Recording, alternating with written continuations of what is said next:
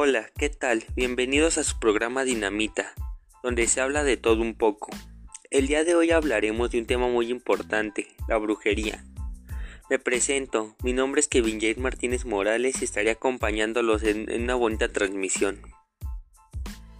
El día de hoy tendremos dos invitados especiales, que es Claudia Lucina Morales Márquez y Carlos Fernando Martínez Morales. Empecemos.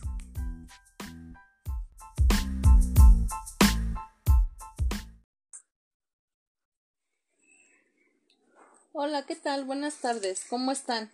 Como bien lo dijo Kevin, yo seré la persona encargada de hablar del tema de la brujería. Kevin, ¿tú conoces o has escuchado hablar del tema de la brujería? Claro que sí, Claudia. Yo tengo muy presente la brujería, ya que como pueden ver yo y mi familia venimos de un pueblo, la cual se cuentan muchas leyendas, anécdotas y problemáticas de terror que han sido verídicas. Es por eso que hasta la fecha tengo una mentalidad de creencia sobre eso. Desde chiquito mi familia bombardeó mi cabeza que la brujería existe. Si existimos nosotros, que no exista eso. Pero bien, usted compañero Carlos, ¿no tiene alguna historia o anécdota que nos pueda compartir con nuestra querida audiencia? Claro que sí. Recuerdo en mi infancia había un anciano, que era mi vecino, que todos decían que era nahual, brujo, hablaba en una forma extraña, vestía extraño y caminaba extraño. Recuerdo a medianoche caminar por la acera, rumbo a mi casa. De repente se me atravesó un perro negro que no me dejaba pasar hacia la otra calle, diciendo palabras extrañas. A la vez me quedé sorprendido porque recordé que los perros no hablaban. Era tanto mi miedo que me quedé paralizado sobre unos segundos. De ahí reaccioné y me puse a correr. Corrí varios kilómetros, según yo, y al frenarme no me, me di cuenta que no había avanzado ni media calle. En eso pasó un señor en una bicicleta y le pedí de su ayuda. El perro me dijo que no. Y. Y de repente el perro se me acercó, a lo que jaló mi pantalón. El señor le pidió auxilio de nuevo, y del susto se fue en su bicicleta, sin decirme más. Atravesé sobre unos campos de mazorca, donde encontré un espantapájaros, y me espanté, pues pensé que era el mismo animal transformado en otra cosa. Seguí corriendo. Al terminar el matorral, Salí hacia la avenida, donde un carro se frenó y le pedí auxilio, al cual me ignoró. Seguí corriendo, el perro siguió atrás de mí, pero tenía los ojos rojos y espumoso el hocico. Seguí corriendo y corriendo. Sinceramente perdí el tiempo de lo que corrí, pero al recordar se frenó una persona misteriosa que salió de la hierba. Me dijo que tomara su mano y que me iba a ayudar. En eso la tomé, el perro como que chilló y me dejó libre, y es todo lo que recuerdo. Muy buena historia, Carlos. Nos has dejado sin palabras. Pero tú, Kevin, ¿sabes desde cuándo se inventó la brujería? Claro que sí, Claudia.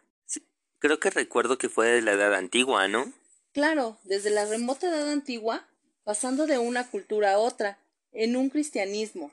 La brujería se ha relacionado frecuentemente con un espíritu malévolo, como lo dije, Kevin, donde se desató muchos procesos y muertes de brujas. La iglesia quemó a muchas mujeres que decían que eran brujas cuando no lo eran. Pero bueno, Carlos, ¿tú conoces algo sobre la iglesia cuando quemaban a estas mujeres? Claro, fue un tema que me gustó mucho investigar. Fue durante la Edad Obscura, donde quemaban a mujeres inocentes y eran las famosas llamadas cuijas, que hacían medicina alternativa, y esto era visto mal porque decían que estaban conectadas con el diablo, y hablan sobre la magia negra, pero nunca hablaron sobre la magia blanca. ¿Dónde están esas mujeres? Eran juzgadas con una famosa frase, donde si sobre donde las mujeres eran juzgadas con una famosa frase, donde si sobrevivía era una bruja y si se moría no lo era. Y es algo triste por la ignorancia que había en esos tiempos.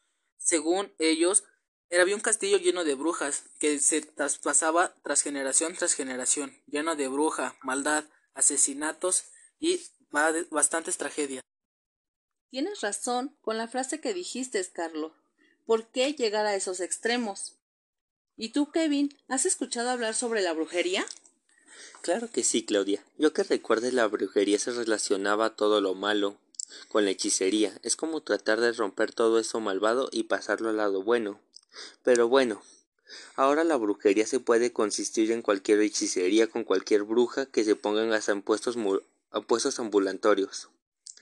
La brujería es como un juego al azar, a veces te toca y a veces no, pero siempre estamos dispersos a presentar cuadros de brujería en nuestra vida diaria. Pero bien, Claudia, Me gustó la pregunta que nos mencionaste anteriormente. ¿No las puedes volver a repetir? Claro que sí, Kevin. ¿Tú sabes cuál es la diferencia entre la brujería y la hechicería? Claro que sí, Claudia. Si no mal recuerdo, la hechicería es bien, es el bien, lo que nunca va a rendir frutos al demonio o hacer alguna barbaridad, y la brujería es para dañar y hacer maldades como se mencionaba anteriormente, como los amarres, donde este tipo de trabajos se pueden dañar para, que para el amor. No se utiliza solamente para hechizos, sino para hacer maldad, y eso es algo malo, ya que algún día o no se va a regresar todo eso, a lo que la hechicería no. Muy bien, Kevin, pero yo tengo otra valiosa información.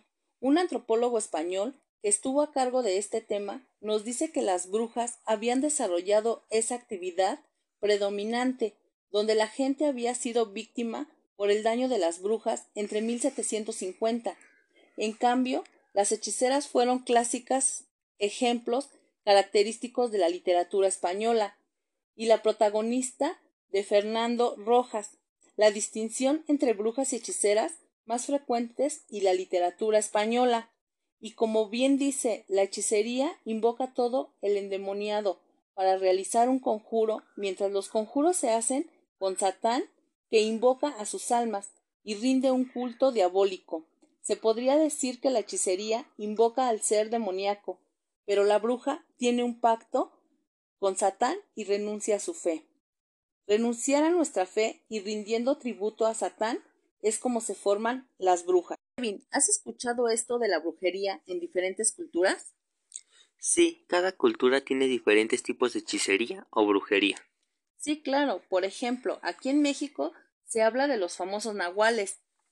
Sin en cambio, en otros continentes lo que surge más son los llamados chamanes. En la América del Sur, las brujas se convertían principalmente en aves o también en otros animales y también esta es una tradición en Perú. Muy bien, compañero Carlos, ¿tú nos podrías apoyar, por favor? Claro que sí. Ese tema de los nahuales, donde se afirma haberlos visto, donde se confunden, donde se afirma que los nahuales son llamados brujos, donde se les da la finalidad de convertirse en animales, ya sean aves, pero la gente les da tanto miedo porque se dice que son animales normales. ¿Y tú, compañero Kevin, sabes de dónde se dan los nahuales? Creo que sí, Carlos. Los nahuales son más comunes en zonas rurales, ¿no? Un obvio ejemplo, los dragones, que se transforman en animales y no lo pueden saber, ya que son animales muy grandes y no manifiestan ningún rasgo diferente. Muy bien, Claudia. Nos gusta mucho tu información, ya que nos hace muy útil para gente que tenemos el cultismo con esta hermosa tradición.